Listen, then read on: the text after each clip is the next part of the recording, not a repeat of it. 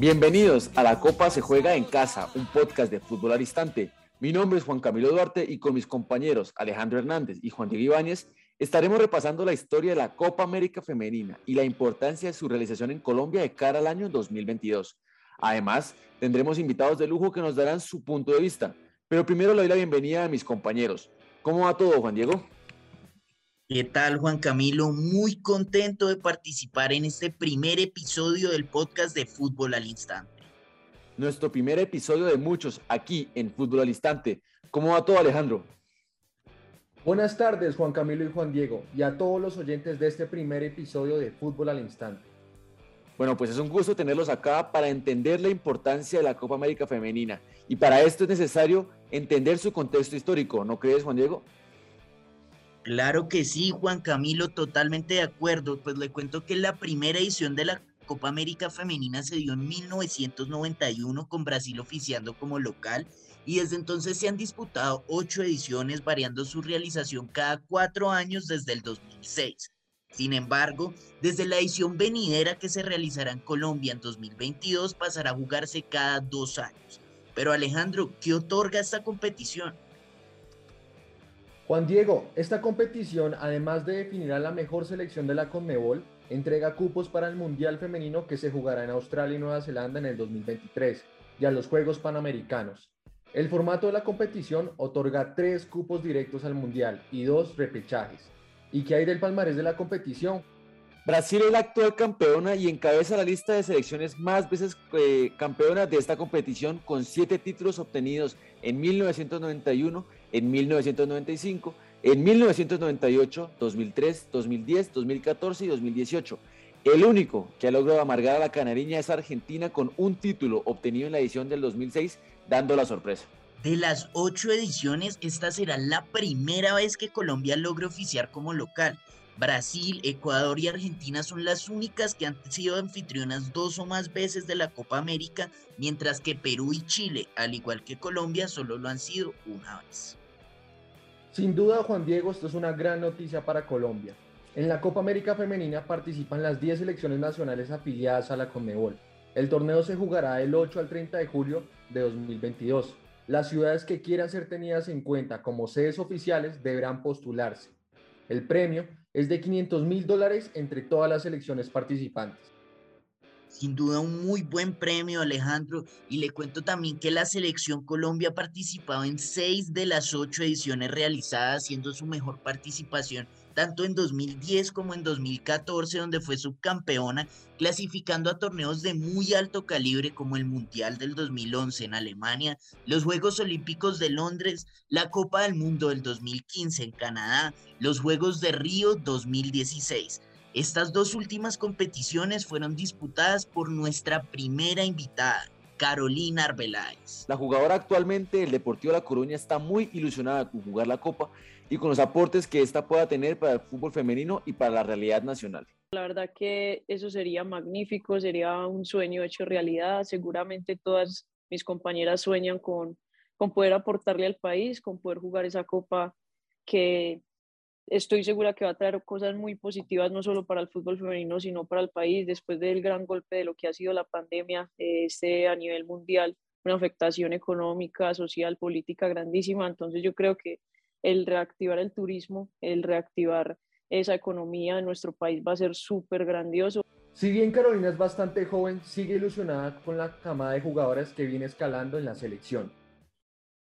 Bueno, la verdad que hay caras muy nuevas, jugadoras muy jóvenes que están llenísimas de talento. Siempre lo he dicho, Colombia es un país que tiene muchísimo talento en fútbol femenino y que, y que nosotras siempre hemos sido jugadoras muy receptivas, que de pronto la liga acá apenas viene creciendo. Y es clara la ilusión en el grupo, pues si por algo se caracteriza el seleccionado femenino actual es por el compañerismo y la camaradería. Nosotras en el fútbol femenino pues nos conocemos porque tampoco es que sea un campo muy grande, entonces digamos que, que nos llevamos bien con todas, tenemos una buena relación. Entonces yo pienso que ese también ha sido el éxito del crecimiento del fútbol femenino en el país, de que tratamos de, darnos las manos entre nosotras mismas, ayudarnos en lo que más podamos. Juan Diego Alejandro, y es que la reacción dentro del plantel fue muy positiva al enterarse de la sede. ya que además de ser la posibilidad de destacarse de su público, esto puede representar un gran salto para las carreras de estas jugadoras. Todas, todas, todos estamos súper felices. Es una reacción que, como te he dicho anteriormente, no se puede explicar mucho en palabras porque es, es el trabajo que hemos realizado toda la vida, desde las jugadoras más grandes hasta las jugadoras que en este momento tenemos experiencia, pero también tenemos mucho por aprender. Y pues obviamente para las jugadoras pequeñas es, es, un, es un campo grandísimo. Pero si uno habla de fútbol femenino en el país, hay que hablar de Miriam Guerrero, la primera capitana de la selección Colombia. Miriam se muestra muy feliz y optimista por un reconocimiento que ya era hora que llegara. Es una bendición muy grande, un privilegio y un honor que le están haciendo a nuestro país eh, en buena hora porque creo que el nivel del fútbol femenino y lo que se ha venido mostrando del fútbol femenino a lo largo de todos estos años es como ese premio y esa, esa recompensa. Alejandro, pero si bien el fútbol femenino viene creciendo en Colombia, Miriam, como referente del mismo, considera que esto apenas es el comienzo de un largo proceso. Mm, me parece que es un proceso que inicia, es algo que, que debemos ir trabajando, son nueve meses, es como, como que está en gestación y poco a poco vamos a tener que ir eh, logrando una amalgama. Si hay algo mantener, Alejandro y Juan Diego, es la calma. Y de acuerdo con lo que dice Miriam, Colombia debe ir encaminando a un objetivo principal, el primer objetivo para mí es eh, hacer un excelente campeonato y una excelente presentación. Segundo, para mí como entrenadora, como, como jugadora, el primer objetivo a nivel competitivo es clasificar a los mundial, al Mundial y a los Juegos Olímpicos. De ahí, eh, si se, se puede Colombia alzar con el título de, la Copa América aquí en casa, extraordinario.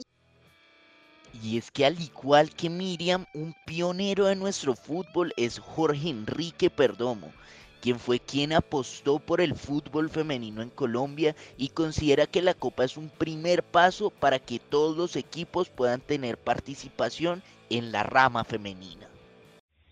Es muy importante que esta disciplina, eh, que con tanto esfuerzo se ha venido posicionando en la nación, en el país, eh, tenga un evento de esta trascendencia. Sin lugar a dudas, eh, el fútbol femenino ha tenido una dimensión distinta desde, que comenzó la implementación de la liga profesional femenina.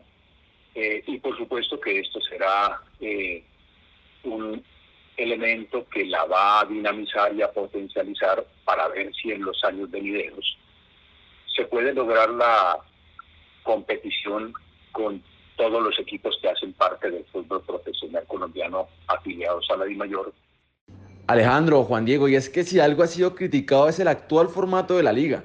Sin embargo, Andrés Usme, campeón de la misma dirigiendo a la América de Cali, opina que esto es un punto de partida que, junto a la Copa América, puede lograr grandes cosas. Siempre hay muchas críticas cuando de pronto no está muy fortalecido un proyecto y se, aspira a algo grande, como en este caso, pero creo que hay que verlo por el lado positivo, el hecho de tener la Copa América que implica que se tenga que hacer una buena liga, al ser el país anfitrión, pues estamos obligados a hacer una muy buena presentación, eh, lo que nos tiene que llevar naturalmente a que las jugadoras estén bien preparadas y la mejor forma de prepararlas es precisamente esa. Bueno, una vez escuchado las opiniones de nuestros invitados, ¿por qué no sacar nuestras propias conclusiones? ¿Qué opinas al respecto, Juan Diego?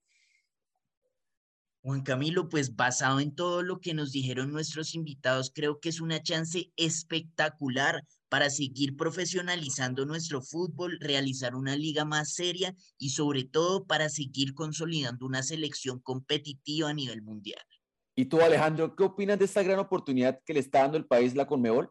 A mí me parece que esta es una gran oportunidad para que el fútbol femenino se exponga ante todo el país y para abrirle la puerta a futuros talentos que quieran entrar al mundo del fútbol femenino y a los espectadores que no han tenido la oportunidad de verlo en detalle. Bueno, pues al igual que ustedes, yo coincido con su opinión, pero adicional a eso quiero agregar que esta es una chance de oro que tiene Colombia para demostrar que puede ser un país anfitrión de diferentes competiciones, tanto a nivel femenino como a nivel masculino, y que está abierto a recibir toda esta clase de eventos, al igual que también da la posibilidad de tener una liga más, más amplia, con muchas mejores oportunidades para nuestras jugadoras. Bueno muchachos, esto fue todo por el día de hoy. Les agradecemos su sintonía y esperemos mucho el apoyo en las tribunas y en las redes sociales en nuestra próxima Copa América Femenina.